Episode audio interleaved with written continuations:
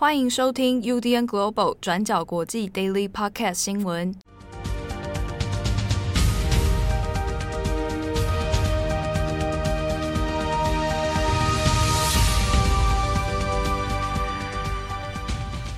Hello，大家好，欢迎收听 UDN Global 转角国际 Daily Podcast 新闻。我是编辑七号，我是编辑惠仪。今天是二零二一年九月十七号，星期五。也就是进入连假前的星期五。对，好，OK。那我们今天来讲两则国际新闻，那都看中国有关。首先第一条来看一下，哎，我们昨天有特别讲到这个英美澳的新一波安全防卫嘛？啊、嗯，那当然中国方面它也有直接反，算是反驳啊，就是说，哎，对这件事情感到非常的反弹呐、啊。好，那今天又来另外一条新闻啊，它当然也是跟中国的经济战略是有直接相关的。对，就是中国的商务部部长王文涛在十六号星期四的时候正式提出申请要加入 CPTPP 协议。那这个全名有点长，叫做跨太平洋伙伴全面进展协定。但是现在呢，只是还是处在申请的阶段，还不确定说成员国会不会让中国加入。然后我们来讲一下这个 CPTPP 是什么？它的前身其实就是 TPP，然后是奥巴马在担任美国总统期间，为了抗衡中国在跨太平洋的经济影响力所提出来的一个协定。那这个 TPP 呢，全名叫做跨太平洋伙伴关系协定。简单来讲，其实就是一个综合型还有多边型的自由贸易协定。也就是说，美国当时候希望不要让中国来主导这个区域的贸易规则。那这个 TPP 呢，最关键的好处其实就是这个成员国之间啊，可以更大程度的进入对方的市场，而且你在部分的可能领域里面，甚至是可以降低或者是取消百分之九十五的关税，所以对成员国来说是一个非常重要的利益考量。然后当时候这个 TPP，美国还有邀请其他的成员国加入，包括日本。加拿大、澳洲、纽西兰、马来西亚，然后甚至还有就是到墨西哥、智利跟秘鲁等等，所以包括美国这个 TPP 协定一共有十二个成员国。可是呢，就是在川普上任之后，他就认为说 TPP 协定会扼杀美国人的工作机会，所以川普就在二零一七年的时候宣布要退出 TPP 协定。那么剩下的十一个成员国，当时候就决定说，他们要让这个协议继续进行。那么因为美国离开之后，经济规模最大的成员国就是日本，所以接下来日本就成为所谓的主导国家。那在日本的主导还有运作之下，TPP 剩下的十一个成员国维持不变，然后就是在二零一八年改名为现在的 CPTPP。那我们这边要特别提的一件事情是，除了 CPTPP 呢，亚太区域里面还有一个非常重要的协定，那它是由东协国家联合发起的，那这个协定就叫做区域全面经济伙伴关系协定 （RCEP-RCEP）。那成员国是除了东协十国之外，还有包括中国、日本、南韩、澳洲跟纽西兰。那所以现在呢，媒体的报道里面也开始把 CPTPP 跟 RCEP 来做一个比较。那像是从经济的规模来看哦，CPTPP 呢覆盖了近五亿人口，然后成员国的 GDP 总量是约十点六兆美元，然后是占全球 GDP 总量的百分之十三。那相比之下呢，RCEP 的经济规模其实是更大的，它涵盖了二十二亿人口，然后 GDP 合计是二十六点二兆美元。所以如果以人口跟 GDP 来看的话，RCEP 是目前全球规模最大的自由贸易协定。所以呢，对中国来说，如果它真的可以加入 CPTPP，就代表说它同时就成为了这个亚太区域里面这两个最重要的自由贸易协定里面的成员国。那么之后呢，它在亚太经济区域里面就可以发挥更大的一个影响力哦。好，但是问题也在于说，CPTPP 的成员国到底要不要让中国加入呢？那《华尔街日报》这边的分析其实是说，那按照 CPTPP 的规定哦，成员国之间呢，他们必须具有非常高水准的市场开放度，就是市场要高度开放。所以部分的成员国，像是日本，他们就有提出一些疑虑，像是说中国是不是真的可以很大程度的开放市场？但是这一切其实还是停留在预测的阶段啦。好，那么最后呢，其实中国也不是第一个要申请加入 CPTPP 的国家。那第一个要申请加入的，其实是已经退出欧盟的英国。那英国在二零二一年的一月提出申请要加入 CPTPP。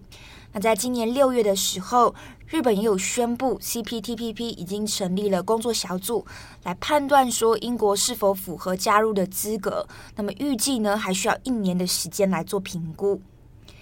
最后还有一个问题就是，外界一直在猜测，那么美国如果你现在要抗衡中国，那拜登执政之后会不会重新考虑再度加入 CPTPP？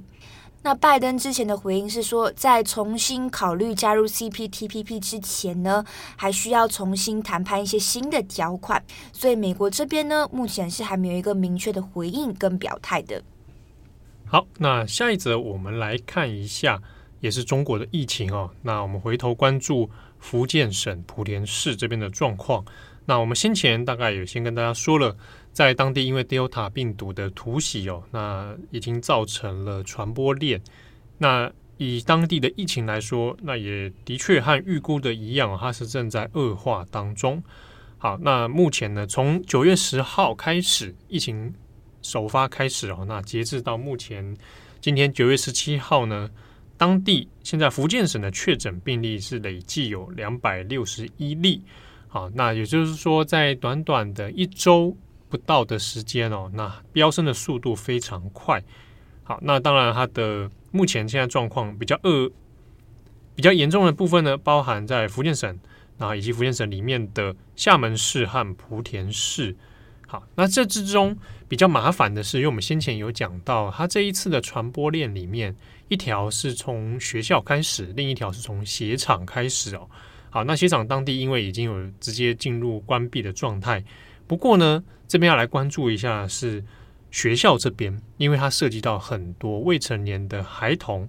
那这一次在目前已经累积的病例里面，有超过四成哦，是十二岁以下的未成年小孩。所以现在当地也蛮紧张的哦。那担忧的是说，小孩子会不会成为这一次新一轮疫情的一个突破口？那我们来看一下，因为这几天其实因为主要在孩童的部分，那包含莆田已经有把一些确诊的病童，那就收治到医院里，那或者是有一些可能有密切接触的孩子呢，那就先进行隔离哟。啊，那大部分的学校在莆田的都已经直接进入停课哦，或者是线上教学的这样状态。好，那这几天在中国的社群网络上面呢，也开始流传一些。呃，现场的一些直击影片哦，那包含比如说是小孩子他要去做这个核酸检测，那可能要或者做一些相相关的防护措施哦。那有的可能因为情绪紧张，他可能会有哭闹。那之中也有一些是小孩子他穿着全套的防护衣，然后进到医院里面，那一个人拖着行李，那要准备要被隔离啊。这样的照片跟影像流出之后，那其实有很多新闻媒体啊，那包含中国的网络社群啊。也都对这样的画面其实感到于心不忍哦，那一直帮孩子们这样做加油打气啊等等。好，那在这个所谓疫情底下，这种勇敢小孩的这样的故事背后呢，另外一个比较让大家也错愕的是，因为当地有很多学童他是需要被隔离。好，那以疫情感染源头的铺头小学来讲。那就有在在地的一些微博，还有微信社群哦，就有拍了一些照片，然后有抨击啊，就是家长学生在一大早就有接获学校的通知哈，官方通知说要一大早去学校这边集合啊，集合起来之后呢，在大家接送到指定的地点来做隔离哦。可是就有很多家长反映说啊，大家一大早四五点六点那跑去。学校这边都集合了，行李都带好了，结果，等了好几个小时，完全没有任何的反应，没有人来接，好，那大家就在群聚的状态下聚集在学校的门口、大马路上面曝晒啊，啊，那当然这样状态其实也变成了一个交叉感染的一个危险啊。好，那结果也有家长反映说，好，最后车来了，要来接大家去隔离了，结果呢，送往的隔离地点却不收，好，比如说他送到特定的 hotel 那个酒店或者其他空间，结果反而被拒收，好，那中间就是可能发生官方在做隔离配套措施的时候有很多的失误，所以有不少家长就在网络上面抗议啊，就觉得说，如果当地根本就没有相关的好的配套方法的话，为什么不让？孩子们就直接在家里面居家隔离就好呢？还要冒着风险，大家聚集在外面，然后被闲置在那边好几个小时，那最后又辗转哪个那个地方不收，那那个地方把你退退走，所以就造成大家很大的混乱。所以呢，在当地比较担心的是，呃，以孩童来讲，未成年孩童因为没有接种疫苗，哦，那可能也会变成这个这一波疫情的破口。那我们讲到这个莆田市哈，当地丰亭镇的这一所埔头小学，那它就是这一次在疫情感染里面的一个源头。那我们在上一集里面特别有讲到说，它的零号病人哈，就是从新加坡入境到厦门，然后回到福建莆田，然后再变成一个传播链的。那这个零号病人呢，虽然说现在大部分官方会把它认为是疑似感染源头。但是其实还没有一个百分之百确定，主要在于说它中间的潜伏期有点太长了。好，那他从新加坡入境是八月初，然后最后九月才确诊，所以大家会觉得，那到底是他先前就有已经有潜伏期，还是说他是在隔离的期间被感染？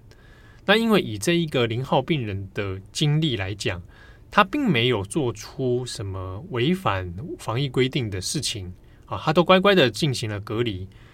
所以现在目前中国官方疾控中心是说，怀疑有可能是在隔离期间不知道什么原因而感染了。好，那如果现在这个源头无法掌握的话，那也对当地包含厦门、包含福建，其实也是很大的隐忧哦。可是与此同时呢，其实在中国社群网络上面也开始传出各种谣言，那很多谣言就针对这一个零号病人，就说啊，他中间。哎，偷跑出去，然后和这个哎什么特定女性去宾馆开房间，好，那这样的说法，那就传得沸沸扬扬。那当事人有透过媒体有有澄清说，这中间的过程他完全没有做出谣言所讲的事情，他都乖乖的隔离。那希望谣言可以停止重伤他。那同时他其实也很害怕自己的孩子，因为有阳性反应，那在学校又变成一个传播链。很怕是说啊，小孩子在学校或者在同侪之间也变成一个被霸凌或者被谣言重伤的对象啊。那其实有关于疫情的相关谣言呢，最近一波在福建在流传的也有别的。另一条是说有人在讲啊，钟南山现在已经跑去偷偷的私下的跑去莆田这边坐镇指挥，那甚至还煞有其事的抛出影片这样。那当然后来官方也都有证实说这个都是假的消息哦，在当地四处流窜。那其实也造成了一些人心惶惶啊。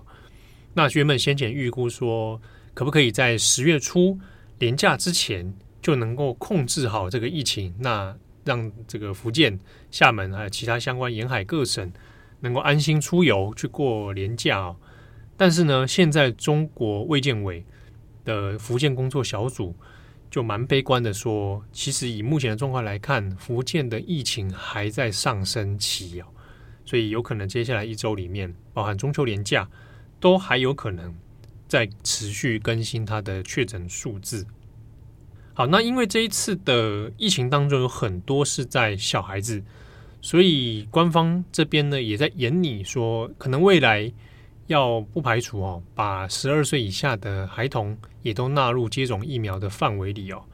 那现阶段目前中国官方自己公布的数据呢是说。已经有十亿人现在是完成两剂的接种哦。那原本先前习近平是有特别高调的强调说，一定要在十月前完成十一亿人的这样的目标。好，那官方现在给的数据是已经有十亿人了。好，那尽管说虽然覆盖率很高，但现在在面对新一轮的 Delta 疫情当下，那看起来，呃，防护力可能是有限的。那这也是的确跟外国所特别讨论到，诶，要以疫苗完全的控制疫情，目前看起来是有点，诶，效果有限啊。那目前官中国官方是还没有特别传出说所谓要不要接种第三剂啊这样的事情。那严拟的是说，如果要以防范重症来讲的话，可能要先以十二岁以下先来接种。但是呢，未成年的孩童接种疫苗这件事情到底需不需要？它是否具备急迫性啊，或者有效与否等等这样的问题，其实国外也还在争议当中。那中国目前也还没有一个确切的细节公开。好，那以上是今天的 Daily Podcast 新闻。那因为连节年假要来了，嗯，啊，那原则上原则上如果没有大事的话，呃，Daily Podcast 应该是不会更新。啊，下个礼拜一，下个礼拜二，啊，如果有大事，那我们再看看。那我们有准备两则重磅广播。对，明天啊，呃，其实今天傍晚就会上哦，是第一集的这个这个礼拜的重磅广播。嗯、那也跟大家预告，我们要来跟这个编辑郑红啊，要来帮大家来回顾一下二零一五年的法国巴黎恐攻事件。那因为今年九月开始进行受审嘛，开开庭受审的有很多。情节啊，蛮值得推敲的啊。那也跟大家预告一下，今天的傍晚，那这一集中文广播就会上线。然后呢，下个礼拜一 连假期间编辑会议啊，是我跟那个郑红首次搭档啊。对，首度的这样的组合，来带来什么样的主题呢？我们要跟大家更新一下，就是那个伊索比亚还有提格雷的内战。其实从去年十一月开始，一直到现在，局势有了一些新的变化，而且马上其实就要满一年了。这个事情要满一年的，对啊，马上要十一月嘞！我现在日子过得真的是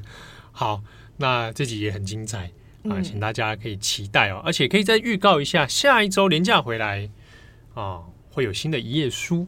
大家敲碗已久的。对，那哎，这次会有特别来宾，这个来宾也是很多人殷殷期盼的，大家也可以期待一下。这个组合也是第一次出现啊。那让大家有盼望一下啊，凡事有盼望总是蛮好的，让大家有个期待。好，那等年假回来的时候，就可以听到有新的节目会上线了。好，那也祝福大家年假愉快，那做好防疫措施。这个中秋节快乐。对，好，我是编辑七号，我是编辑会议，我们下次见喽，拜拜，拜拜。感谢大家的收听，想知道更多详细内容，请上网搜寻“转角国际”。